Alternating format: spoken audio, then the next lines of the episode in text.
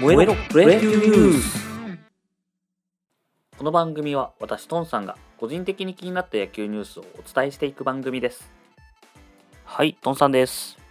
えー、3月10日野球ニュースをお伝えしていこうと思います。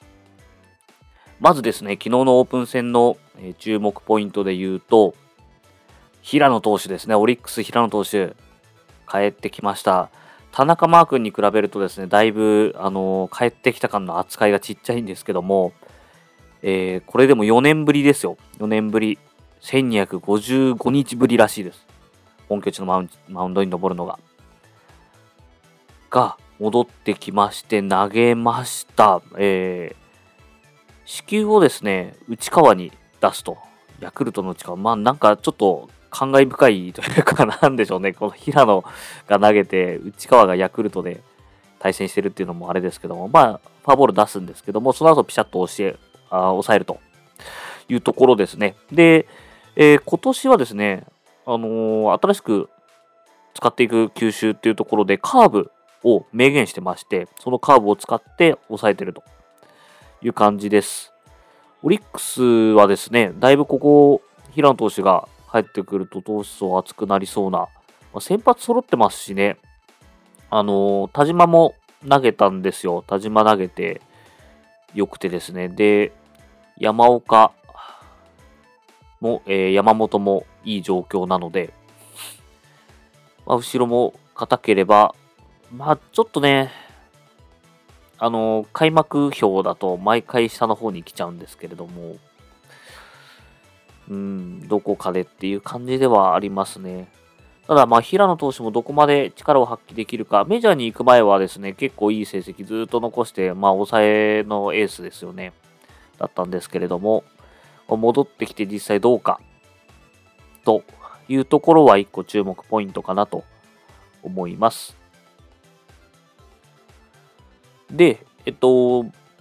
ープン戦以外だとですね、開幕投手、えーちょっとお伝え遅くなりましたけども、阪神の開幕投手に藤浪投手が決定しました。どうやら、あのー LINE で伝えられたらしくてですね、今時なんていうニュースが出てましたけど、なんか今時なのか、あの、それでいいのかなっていうのはありますけども、まあその後ちゃんと話もされたようなんですけれども、LINE で、えー事実だけまず伝えるというところで開幕投手を伝えられたみたいです。で、これで DNA 以外の開幕投手が決定したと。DNA はですね、まだ、えー候補が何人かいるんですけれども、決定してないという感じなんですが、えーまあ、決まってるところで言うと、セ・リーグの方は、巨人が菅野、ヤクルト、小川、広島、大瀬良。えー中日の方が福谷。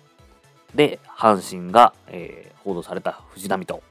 で、DNA がまだ未定という状況ですね。で、パ・リーグの方なんですけれども、えーソフトバンクが石川修太。で、えーロッテが二木。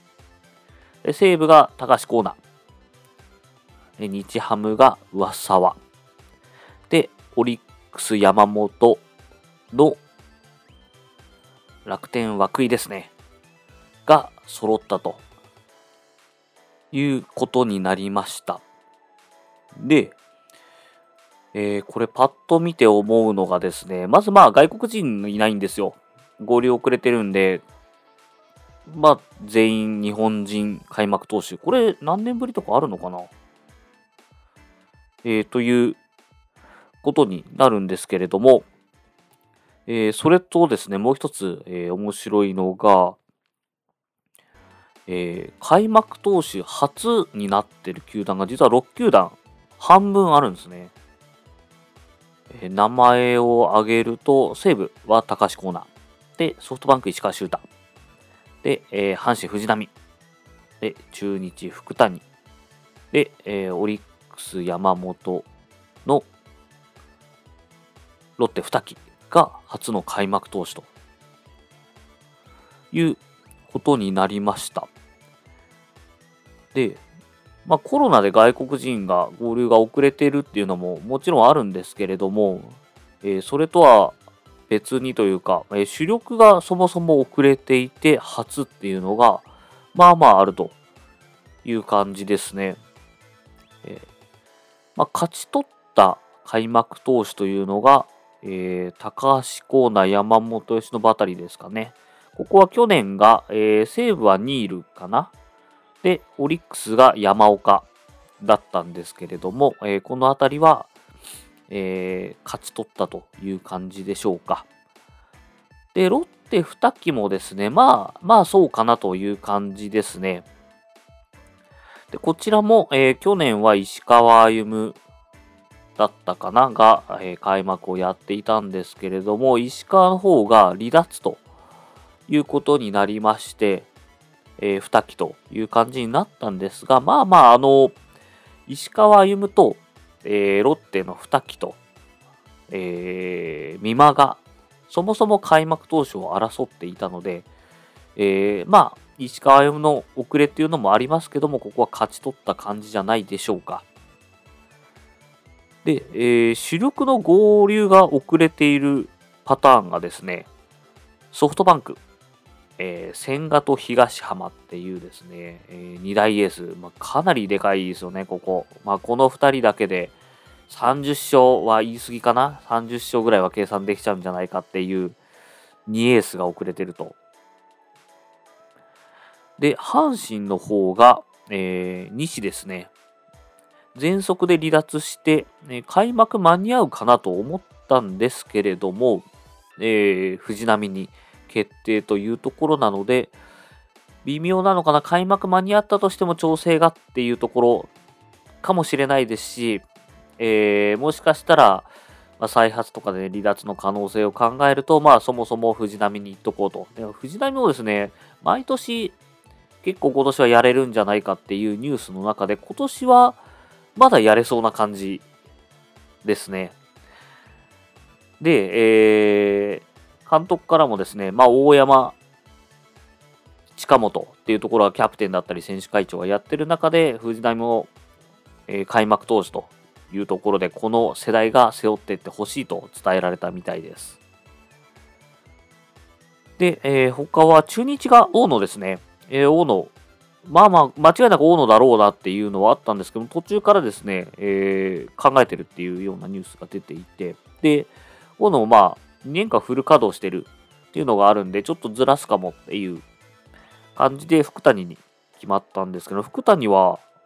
えー、去年先発転向ですよね。一昨年1回投げてますけども、それまでずっと中継ぎでやってきて、えー、抑えやったりですね。去年、えー、先発転向して結構いい成績残して、で、え、開幕投手ということになりました。で、大野の方はどうやら、えー、そもそも開幕合流がどうなのかって、まあ、ここ数日で判断するみたいなんですけれども、もしかしたら開幕ローテに入ってこないかも。えー、2ループ目ですかね。に、えー、入ってくるかもという感じっぽいです。あとは噂はもう、えーまあ、去年はね、有原が投げていて、えー、ここは抜けて上沢になったんですけど、上沢2回目なんですよね。上沢、どこで投げてたのかな？上沢投手の開幕は、日ハムの開幕投手か。ちょっと把握してないんですけど、日ハムの開幕投手は、2年ぶりか。上沢投手、有原投手、上沢投手なのかな？うん。っていうことみたいですね。あ、あった。えー、そうですね。えその前がロドリゲス投手、有原投手っていうので、え連続あんまりないんですね。大谷投手が、えー、2回連続、2015年、2016年やってて、その後、有原、ロドリゲス、上沢、有原浩平、上沢っていう順番みたいです。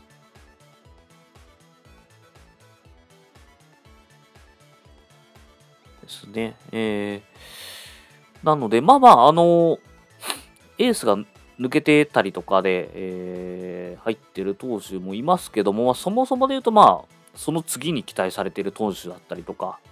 西武もね、あの菊池雄星投手が初めて開幕投手やった時って、確かエース、岸投手なんですよ。